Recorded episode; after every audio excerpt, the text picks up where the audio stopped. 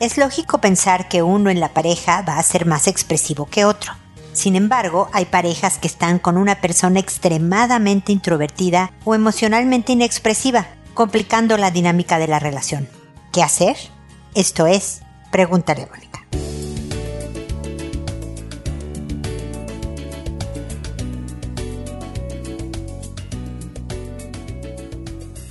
Bienvenidos amigos una vez más a Pregúntale a Mónica. Soy Mónica Bulnes de Lara. Como siempre, feliz de encontrarme con ustedes en este espacio en que hablo de la expresión de una emoción, no del de sentir o no una emoción, porque me pasa muchas veces en consulta, por ejemplo, que alguien me puede decir es que no siente nada.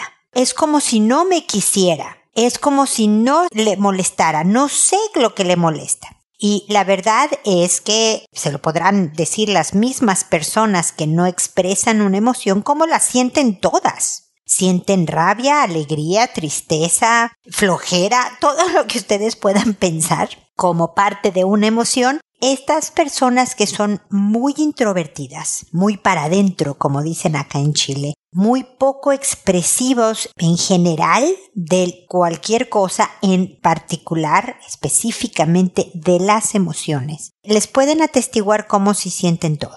Pero ser pareja de alguien así es complicado, porque uno está acostumbrado a que, sí, no sé, te machucas un dedo con un cajón pues lo que dices es, ouch, ¿no? Me lastimé, me dolió. Y esperamos que en el planeta todos podamos expresar lo que sentimos como para aclarar el punto. Y además, y eso se lo estoy diciendo a quienes no son expresivos, le ayuda a la otra persona para saber cómo reaccionar.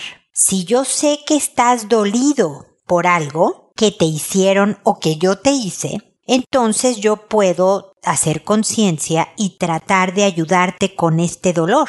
Si yo lo provoqué, bueno, me disculpo y trato de enmendar mi, error. Si alguien más te provocó un dolor, puedo acompañarte y consolarte y animarte en esos momentos difíciles. Pero si tú no me expresas nada, me es también más difícil acompañarte y ser equipos, sobre todo cuando estamos hablando de una relación de pareja. Entonces, aunque ustedes, los poco expresivos, sigan sin expresar, consideren esa otra parte del otro, en donde se molesta no nada más porque qué lata es que no me cuentes las cosas, sino también porque no les están dando una pauta, una guía de comportamiento sobre cómo ser mejores compañeros. Entonces, eso aparte es importante. Si por otro lado tú eres una persona que andas, estás casado, eres pareja de alguien que no expresa emociones, es bien importante el que hagas de tu, de tu vida una especialidad como traductora. Y eso me habrán escuchado en diferentes episodios decirlo porque la verdad es que me llegan personas con un matrimonio de 20 años de estar juntos que me dicen es que no sé por qué es lo que lo enojó o no sé si está enojado o no. Y la verdad es que, con todo y no les va a gustar lo que les diga, no les creo. Yo creo que sí sabes que está molesto. A lo mejor los específicos de la molestia, eh, no, pero puedes tener generalidades como, mira, después de que salimos a esa reunión de amigos, regresó molesto y yo puedo revisar qué pasó y si conozco a mi pareja desde hace tantos años puedo decir mira es que hubieron camarones y él tenía muchísima hambre y no le gustan los camarones o es alérgico a camarones entonces prácticamente no pudo comer y entonces se puso de malas ¿no? Si yo conozco con el que he estado muchos años o con la que he estado muchos años de mi vida, pero además me sensibilizo a leer señales, no a quedarme también solo en, en una área de la comunicación que es cuéntame qué te pasa, ¿no? Cuéntame por favor que tienes hambre y que había camarones y que no comiste y entonces te pusiste de malas y yo entonces interpreto muy bien lo que pasó. No, Parte de ser pareja eh, son los desafíos propios de andar con alguien distinto a como nosotros funcionamos en muchos niveles, no solo en la expresividad. Y de crecer como persona es yo poder ser una mejor compañera, un mejor compañero, a leer también tus silencios, a interpretarlos. Y a lo mejor acercarme y decir, parafraseando, ¿no? Oye, fíjate que yo leo en tu mal humor que no comiste bien esa noche y que estabas como de malas por hambre. ¿Es correcto? No, fíjate que no es porque no me hiciste caso en toda la noche. Te la pasaste con tus amigos y me dejaste solo ahí a morir en una esquina y no me presentaste a nadie, ¿no? Y a lo mejor tú pensabas que era por los camarones y fuiste tú. O al revés, que fuiste tú y resultó que eran los camarones, ¿no? El decirle, oye, te enojó que me fuera con mis amigos ese ratito y... No, para nada, me moría de hambre en realidad. Ah, ok. Entonces es bien importante no quedarse sencillamente en una sola de las áreas. No me expresa, no entiendo qué pasa. Es volverte un especialista en señales, en gestos, en silencios, en de verdad leer al otro porque tenemos muchísimas formas de comunicación. Es más, ustedes saben, porque lo vimos en la escuela, esto de que la mayor parte de la comunicación es no verbal. Entonces deberíamos de entenderlos mucho mejor. Y por el otro lado, si eres el que no expresa emocionalmente, ser un poco más considerada, considerado al darle señales al otro de qué hacer contigo. ¿no? Porque también es mala onda, es egoísta, es poco equipo, poco hacer equipo, el no darte señales, que no sea yo empático también en entender tu malestar de la poca información que te estoy dando y molestarme además por tus exigencias de que yo te cuente más cosas. Si yo sé que a ti te gusta la información, pues darte lo máximo que yo te pueda dar de información. Si lo máximo que yo puedo hacer es decir, tenía hambre, bueno, di eso, aunque sea. Así que como ven, estoy apelando a los dos en las parejas a salir de su zona de confort y tratar de ser más para sí mismos, pero también para el otro. Eso es lo que construye una mejor relación de pareja. Y bueno, ese es mi comentario inicial. Ustedes saben que me pueden escribir a www.preguntaleamónica.com con una consulta desde el botón rojo de envíame tu pregunta con algo relacionado con este tema u otros que sean de persona, formación de los hijos, orientación familiar, etcétera, etcétera. También pueden escuchar los demás episodios, no tienen ningún costo y hablo mucho sobre información de pareja, educación de los hijos, crecimiento personal, etcétera, etcétera. Y seguirme en redes sociales, en Instagram, en Twitter, en Facebook, en Pinterest, en YouTube y demás. Están cordialmente invitados. Ahora me voy a contestar sus consultas, que como saben lo hago por orden de llegada, que a todo mundo le cambio el nombre y el de cualquier otra persona que mencionen en su mensaje para conservar su anonimato, que en cuanto se publique el episodio en donde respondo a su consulta, les envío a esa persona un correo diciéndole el número de episodio, el título del mismo y el nombre que les puse para que puedan escuchar la consulta que me tardo alrededor de cuatro o seis semanas en responder, desafortunadamente, por lo cual les agradezco siempre su paciencia y comprensión con esta metodología, que lo hago por audio y no por correo para alcanzar a más gente y que siempre voy a contestar. Aunque me tarde un poquirín, siempre voy a llegar con algunos puntos que yo espero complementen lo que ustedes ya hayan hecho en cuanto a lo referente al caso que ustedes mencionan en su consulta. Y sin más preámbulo, me voy con Tulio que me dice, quería hacer la siguiente consulta. Soy estudiante y como todos he estado en la obligación de adecuarme a estudiar desde el hogar, pero mi condición es distinta al común de las personas. Vivo en una zona rural cercana a la capital. Sucede que vivo con mi mamá. Ella está postrada en cama y uno tiene que hacer todo por ella, desde bañarla hasta llevarla al baño. Aparte que en algunos lapsus grita y mi pieza está pegada a la de ella. Lo bueno de mi situación es que cuento con el apoyo de mi papá en la parte económica y de mi hermana, que viene todos los días a bañarla. Fuera de todo eso, ya estoy empezando a sentir fuerte la carga desde algo tan simple como concentrarme para estudiar hasta dormir se me está dificultando. A veces lloro y no tengo idea del por qué. A ver, mi querido Tulio, pues claro que lloras y claro que te sientes poco concentrado y con mala memoria y demás. Nada más considerando que estamos en medio de una pandemia y que llevamos mucho tiempo de cuarentenas y que nos ha cambiado la vida a ti en cuanto a ahora estudiar desde la casa cuando antes tenías la libertad y el escape, si se vale decirlo también, de poderte ir a estudiar a tu lugar de estudio ¿no? Porque esto de salir, ver el arbolitos y pajaritos y, llegar a la ciudad o al donde esté tu universidad o tu colegio y ver a compañeros, todo eso aliviaba la mente y el cuerpo. Y por eso tú tenías un mejor nivel de concentración y memoria y demás. Pero de repente nos cambia un malvado bicho invisible la vida y nos encierra a todos y los niveles de ansiedad se incrementan en toda la población. Y en ti en particular, en donde ya la carga de estudiar y estar encerrado en casa hubiera sido fuerte y el nivel de ansiedad elevado, tú tienes además unas condiciones de vida, una mamá que lamentablemente está postrada y que requiere de cuidados especiales, que de repente grita, que de repente... y tú no tienes salida, estás 24/7 ahí guardado.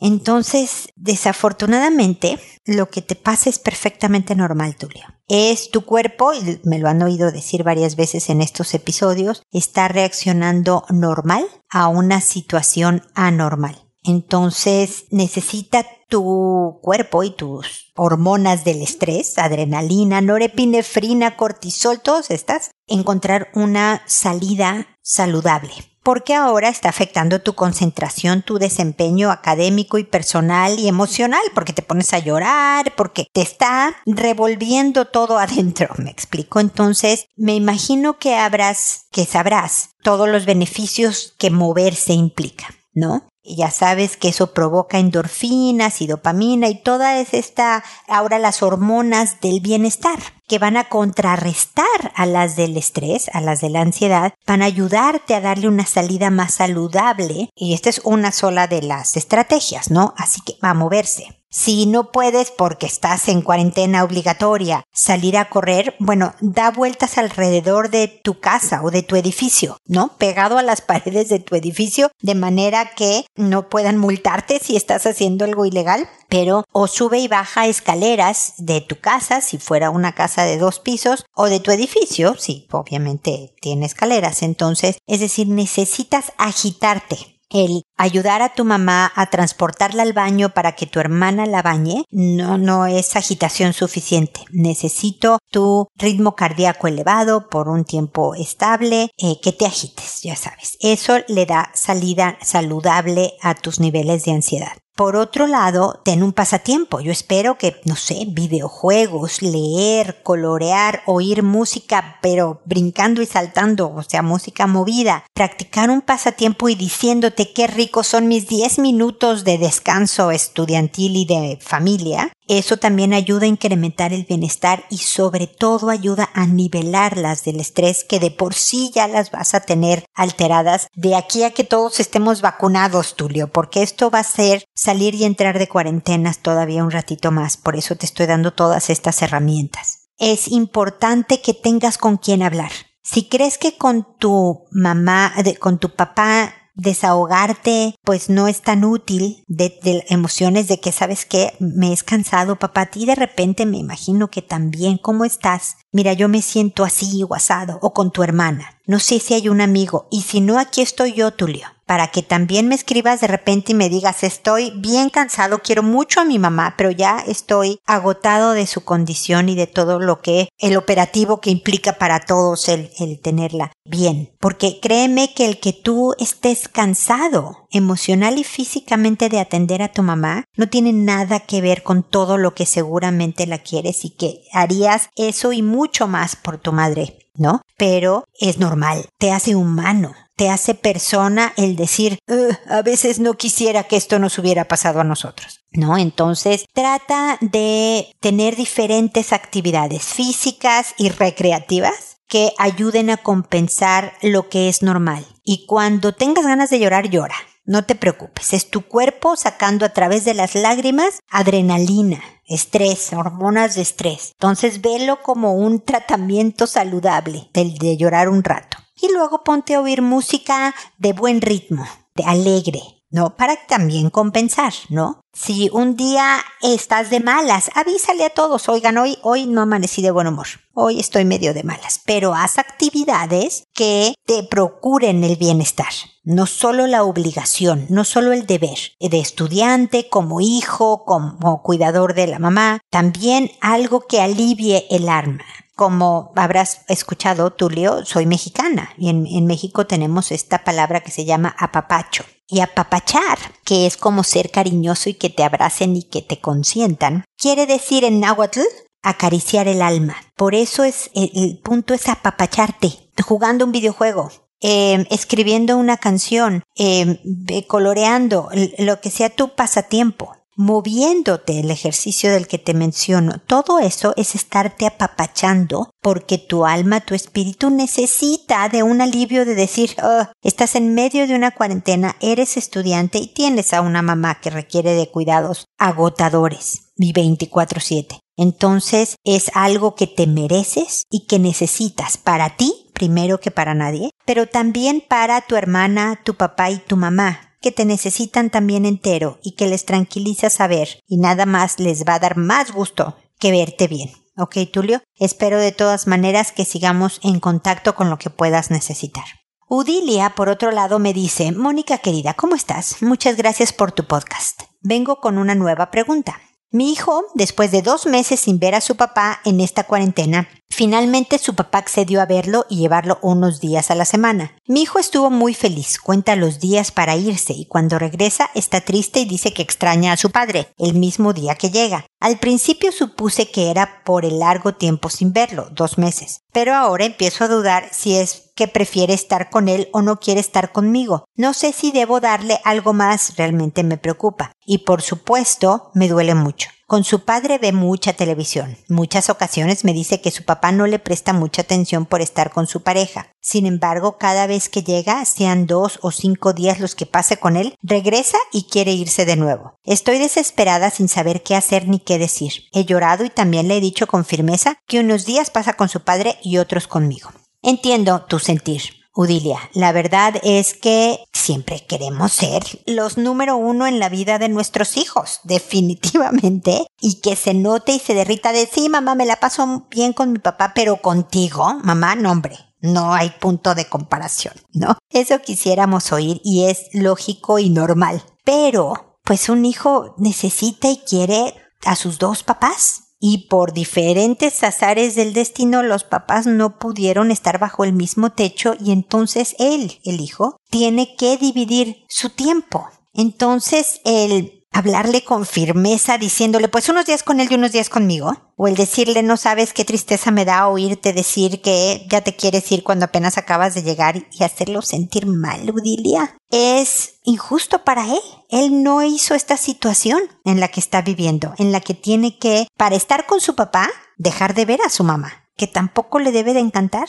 Y para estar con su mamá, no puede ver a su papá. ¿Me explico? Puede ser en parte pues porque ve más televisión y si el papá no le hace mucho caso, pues claro que puede medio hacer un poco más lo que se le pega la gana, pero al final no es tan divertido. Pero te voy a decir finalmente lo que creo que es lo más importante, Udilia. Yo creo que tu hijo sabe que tú eres incondicional, sabe que te tiene. Llueva, truene o relampaguee, tú vas a estar ahí por él evidentemente del papá no está tan seguro, el papá se perdió dos meses. Entonces, para él se vuelve algo como de mayor necesidad de saber que estoy bien con mi papá porque lo puedo perder. Entonces, el que te diga rápidamente ya quiero volver a estar con él es un poco una flor para ti, Udilia, del amor incondicional que sabe que tú le tienes a él y de la tranquilidad que le estás proporcionando y de lo mucho que él te quiere. Te tiene tanta confianza que te puede decir, mamá, quiero estar en otro lado, ahorita, no tanto contigo. Ya sé que suena un poco contradictorio, pero al decirte todo esto y al ser como está siendo contigo, es porque sabe quién eres, sabe que cuenta contigo y está tranquilo de el amor que se tienen. Que eso te consuele, mi querida Audilia. Esta etapa va a pasar. Al rato tu hijo ya no va a querer estar tanto con su papá porque vas a ver que va a ver más fácil a los amigos cuando está con su mamá. Y después no va a querer estar ni con su mamá y no con, ni con su papá. Eso es parte de la vida. Pero creo que lo estás haciendo bien. Sé fuerte y entiendo, tu sentirse vale, sentirse mal, no se lo hagas notar, pero conmigo te puedes desahogar cuantas veces quieras, ¿ok? Así que espero que sigamos en contacto. Ahora es el turno de Vasco, que me dice, ya no sé qué hacer, me siento muy colapsado. Vivo solo, trabajo full 24/7, aparte estudio y mantengo una familia. Me siento inseguro de mi pareja y tanto de pensar cosas he tenido crisis de angustia. Uf, pues sí, tienes muchas cosas encima, querido Vasco. Lo primero es controlar las crisis de angustia con ataques de pánico, crisis de ansiedad, crisis de angustia, como sea que les llamemos, no podemos funcionar y es bien poco los avances que podemos hacer en otros sentidos. Entonces, lo primero es poner en orden a la ansiedad para que no colapse, que la crisis es precisamente ansiedad desbordada, ansiedad fuera de control. Es tú dándole el volante a la ansiedad y no tú con tus manos en el volante en control de tu día a día. ¿Me explico? Entonces, lo primero es tomar el volante. Y me dices, perfecto, Mónica, eso suena muy bien. Ahora, ¿cómo demonios agarro el volante? ¿No? ¿Cómo se hace esto? Entonces, lo primero es saber que las crisis de angustia no matan, se sienten espantosas, pero no son letales. Provocan temas de palpitaciones rápidas de corazón, sudoración, oscurecimiento de la vista en un momento dado, hormigueo de extremidades, muchos síntomas distintos, todo es producto de las hormonas del estrés preparando a tu cuerpo para lo que ve como una amenaza, para una batalla. Tu cuerpo percibe un dinosaurio que pueden ser, pues eso, el trabajo, los estudios, el mantener a la familia, la pandemia, el, estar en cuarentena, la suegra, el nombre que tú le quieras poner a tu dinosaurio. Y entonces tu cuerpo dice, ahí hay un peligro, tengo que prepararme o para huir o para atacarlo y ganarle. Y por eso hace tu cerebro que sueltes todas las hormonas que preparan tus músculos, tu cerebro, tu corazón, la oxigenación, todo tu organismo para o salir corriendo o luchar. Pero como realmente no hay un dinosaurio, como se extinguieron hace mucho tiempo, como eh, los estudios presionan pero no te matan, a menos que hagas un mal manejo de ellos, no, el trabajo, al contrario, debería darte sustento para vivir, la familia no debería ser tanto motivo. Todas estas razones, estamos viendo un dinosaurio donde no lo hay o de un tamaño que realmente no tiene. Lo estamos sacando de proporción, ¿me explico? Entonces, hay varios mensajes que decirle a tu cerebro vasco. Como decirle, primero, esto no mata. Esto es ansiedad, es un dinosaurio. ¿Ok? O sea, primero a la hora de que empieces a sentir los síntomas, que tú ya, si ya has tenido crisis de angustia, debes de reconocer cuáles son los tuyos, porque los tuyos pueden ser muy distintos a los que tiene otra persona en crisis de ansiedad. Esto varía de persona a persona. Hay quienes, por ejemplo, yo he tenido pacientes en donde el hormigueo de manos y piernas es el primer síntoma. Otros que sienten que la taquicardia es el primer síntoma. Otros que ponerse a llorar incontrolablemente es el primer síntoma. Entonces, cuando tú empieces a sentir tu primer síntoma, te empiezas a decir, esto no mata, y empiezas a enfocarte en tu respiración. Hace varias semanas puse en Instagram, puedes buscar el videíto ahí en mi perfil que se llama Pregúntale a Mónica, un video de cómo viendo tu mano extendida ir delineando con tu otra mano, con tu otro dedo, cada uno de los dedos y tú inhalando, aguantando un poco la respiración y exhalando al bajar en cada dedo. O sea, cuando vas delineando hacia arriba un dedo, tú inhalas detienes en la punta del dedo un poco la respiración y luego al bajar en la delineación de tu dedo vas exhalando. Espero estarme explicando. Si no, de verdad, por favor, Vasco, ve a Pregúntale a Mónica en Instagram y busca ese videíto de la mano extendida para respirar, porque lo primero que se te descompone es la oxigenación cuando nos angustiamos. Nos alteramos y se entrecorta o te hiperventilas. Todo eso descompensando todo el organismo. Entonces, lo primero es ordenar tu respiración y enfocarte en tu mano y tu dedo subiendo y bajando en cada uno de los dedos. No en, qué barbaridad, ahora estoy sintiendo hormigueo y ahora es el corazón. No, y ahora fíjate que estoy empezando a sudar frío. Si te fijas en tus síntomas, el dinosaurio va a crecer Si te fijas en, ah, mira, ya subí este primer dedo, ahora tengo que detenerme aquí para aguantarme la respiración unos segundos y ahora exhalo, sigue el siguiente dedo. Si te enfocas en lo que estás viendo y haciendo, el dinosaurio no va a crecer y puedes empezar tú a tener el control, el volante en este manejo de la ansiedad, ¿ok? También ayuda mucho el que te pongas eh, atento a tus sentidos. ¿Qué estoy viendo en este momento? Y empiezas a describir. Ah, mira, hay una mesa, hay una planta, hay una silla, hay una ventana. ¿A qué huele?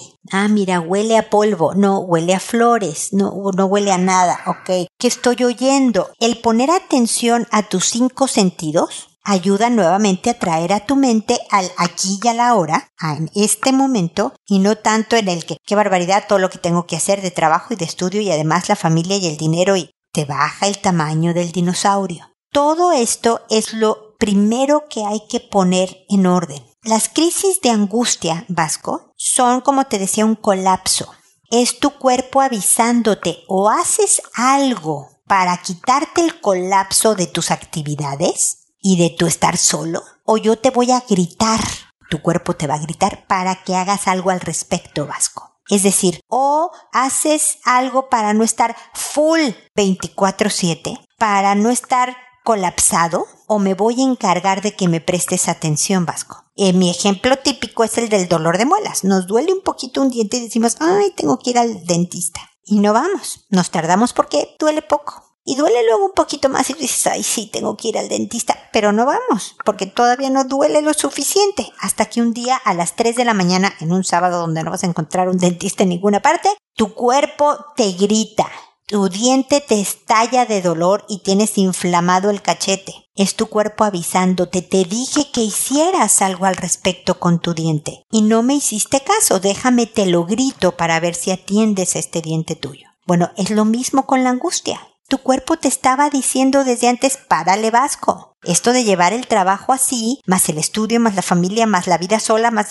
Párale vasco, detente vasco, revisa, cambia algo y no hiciste caso vasco. Y entonces estás con crisis de angustia. Me vas a decir, pero ¿qué cambio, Mónica? No puedo cambiar nada. Tengo que trabajar. Estoy estudiando algo se puede, se debe de cambiar, Vasco. Porque si no vas a seguir colapsado con crisis de angustia que tú sabes se sienten espantosas o le alargas los estudios, frenas un ratito, bajas el número de materias, de ramos que tienes y aunque te alargues un poco más, tú planeabas terminar en el 2021, pues a lo mejor terminas en el 2022, pero más sano. Te das tiempo para tener pasatiempos, amigos, convivencia en familia, una mejor vida o el colapso te va a impedir cumplir con tu trabajo, con los estudios y con la familia. ¿Me explico, Vasco? Tu cuerpo te lo está avisando. Ojalá te sirva lo que te estoy diciendo y de verdad espero que sigamos en contacto para poderte acompañar en este proceso de volver a tener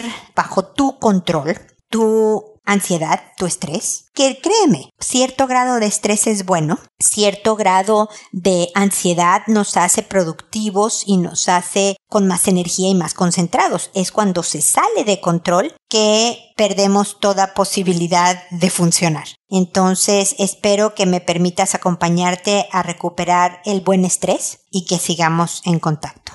Luego está Yeudiel que me dice, hola, necesito su ayuda. Últimamente tenemos problemas de pareja. Mi esposa está con medicación. Toma 13 eh, medicamentos clonazepam, por ejemplo, mm, fuertes. Yo siempre he sido un poco depresivo y últimamente ella explota. Yo sé que soy un poco molesto a veces, pero nuestro hijo pequeño ha visto las peleas, muchas veces llora. La última pelea, ella tiró las cosas por la casa. Algunas casi le pegan a mi hijo. Yo entiendo que esté enojada. Sé que no soy perfecto, pero no sé cómo hacer para que no haya más violencia. Ella sabe que es un problema, pero esto escapa de nuestras manos. Pues Yeudiel, mi sugerencia sería que la pusieran en sus manos porque este tipo de experiencias puede traumatizar a un niño. ¿no? El que haya unas peleas espantosas en donde no solo se gritan y se dicen cosas horribles, sino además se avientan cosas que lastiman, no solo a él, obviamente, sino a sus propios papás y todo eso, es bien traumatizante.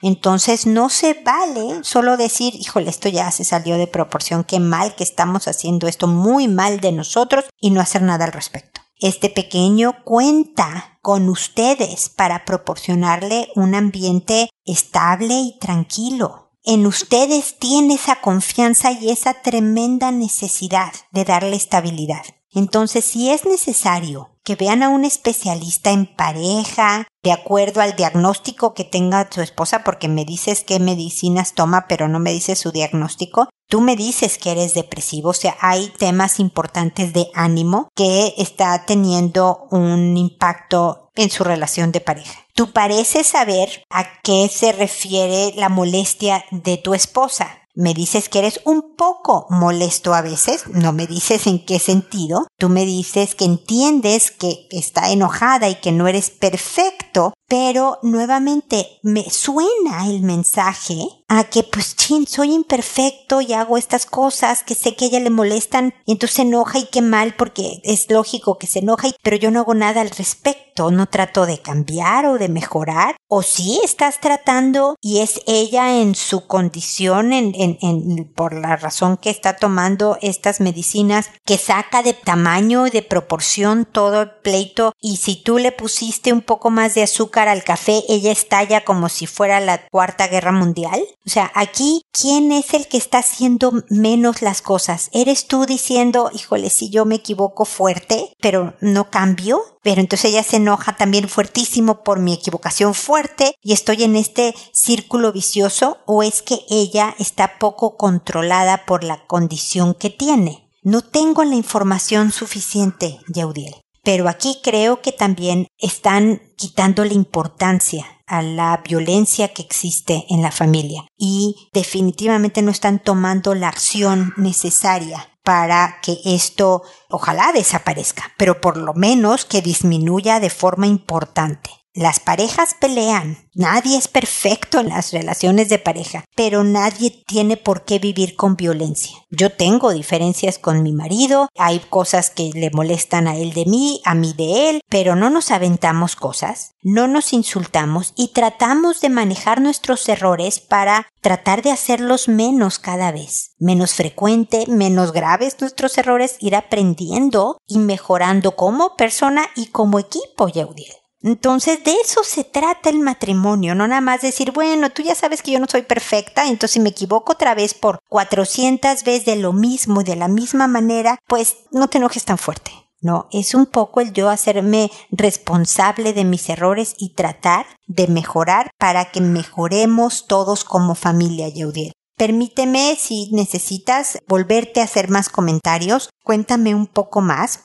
pero sobre todo tomen acción para que eh, ustedes estén mejor, pero sobre todo este pequeñito que no tiene la culpa de nada de lo que está viviendo y esto puede tener un impacto que lo acompaña hasta que él sea adulto y en su propia relación de pareja haya problemas por lo que vivió cuando era niño. Así que fuerza, se puede, Yeudiel, ánimo, ¿ok? A tomar responsabilidad y acción. Y ojalá busquen esta ayuda especializada para que puedan vivir, pues mejor, más en paz y más contentos todos, ¿ok?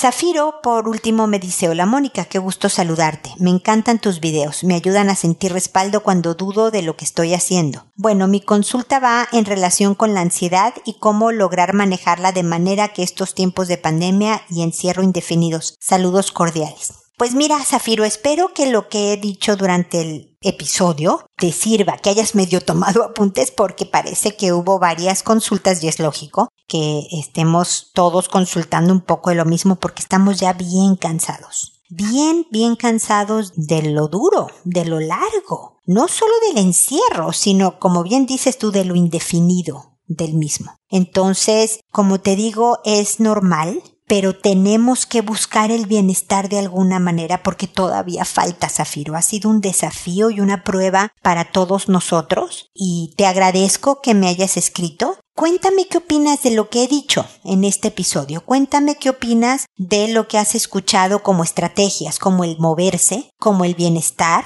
el buscar el pasatiempo, practicar pasatiempos, el decirle a tu cerebro esto no mata, de reducir el tamaño del dinosaurio, qué bien le estoy pasando cuando esté haciendo algo. Si estoy haciendo ejercicio y no le estoy pasando tan bien porque a mí no me encanta el ejercicio, puedo decir aquí estoy quemando ansiedad en este movimiento estoy quemando ansiedad, estoy generando hormonas de bienestar.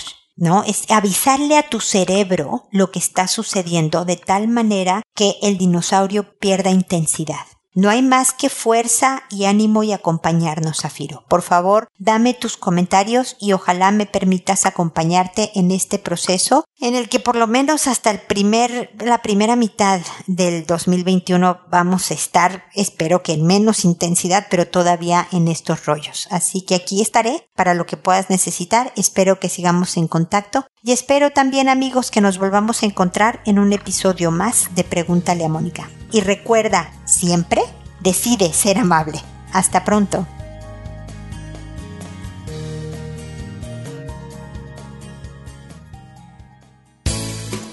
¿Problemas en tus relaciones? No te preocupes, manda tu caso, juntos encontraremos la solución. www.preguntaleamónica.com Recuerda que tu familia es lo más importante.